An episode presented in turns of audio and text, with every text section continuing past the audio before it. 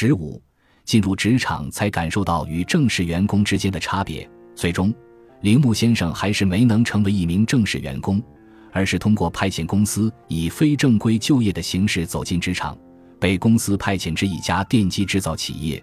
工作内容是在客服中心接听顾客打来的咨询电话，以及从事一些技术支持等。有好长一段时间，他没有再进行任何求职活动。明显看得出，没能成为企业的正式员工这件事对他造成了极大的打击。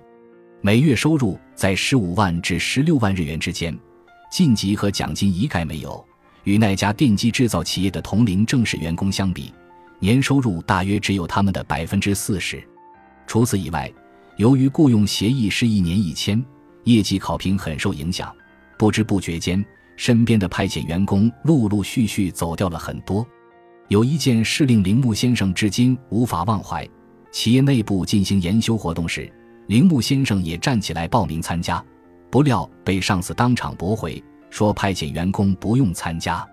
结果到了研修时间，正式员工纷纷离开工作岗位，派遣员工则继续待在岗位上干活。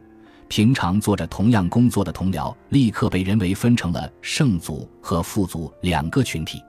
如今回忆起那时的情景，铃木先生仍耿耿于怀。也就是在那时候，他才清楚地意识到，即使平时就坐在旁边卡座做着同样工作的同事，但人家是正式员工，和自己完全是属于两个不同世界的人。大学毕业后立即成为企业正式员工的人，和我们这种没能成为企业正式员工的人，一个像在天国，一个就像在地狱里，让我深深地感悟到。踏上社会的第一步是多么要紧啊！感谢您的收听，本集已经播讲完毕。喜欢请订阅专辑，关注主播主页，更多精彩内容等着你。